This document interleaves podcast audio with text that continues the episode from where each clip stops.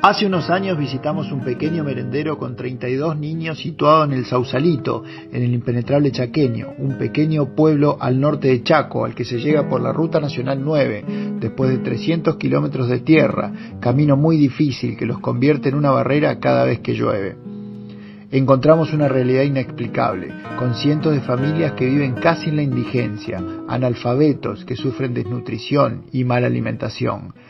Allí empezó nuestro trabajo y el compromiso de no abandonarlos. Hoy, dos años después, el desarrollo de nuestra asistencia es exponencial, tanto como el hambre que descubrimos monte adentro, donde la pobreza se profundiza en un monte de 20.000 kilómetros cuadrados.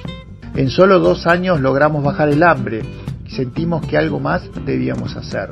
Visitamos cada escuelita y comprobamos una realidad que duele sin agua, sin luz, con partidas alimentarias mínimas, sin cocina, sin baño, sin esperanza.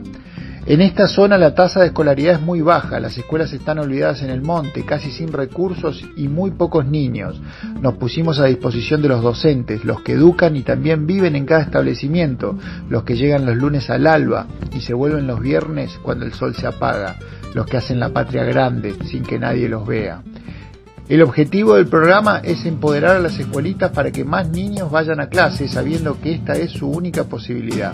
El programa de padrinazgo para escuelitas rurales está destinado a empresas, instituciones o particulares que mediante un aporte mensual nos permite implementar un plan de acción con estos objetivos.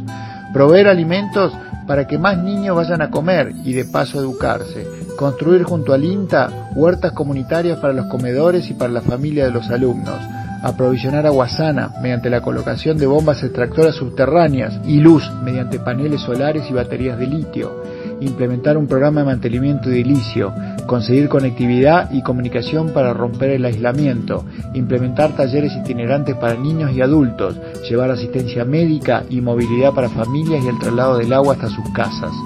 El programa de padrinazgo de escuelas rurales hará que muchos más niños del monte vayan a la escuela y de esta manera puedan ser dueños de sus propios destinos y así devolverle la esperanza, esa que perdieron hace mucho tiempo y nadie, nunca nadie les pudo devolver. Sembremos humanidad.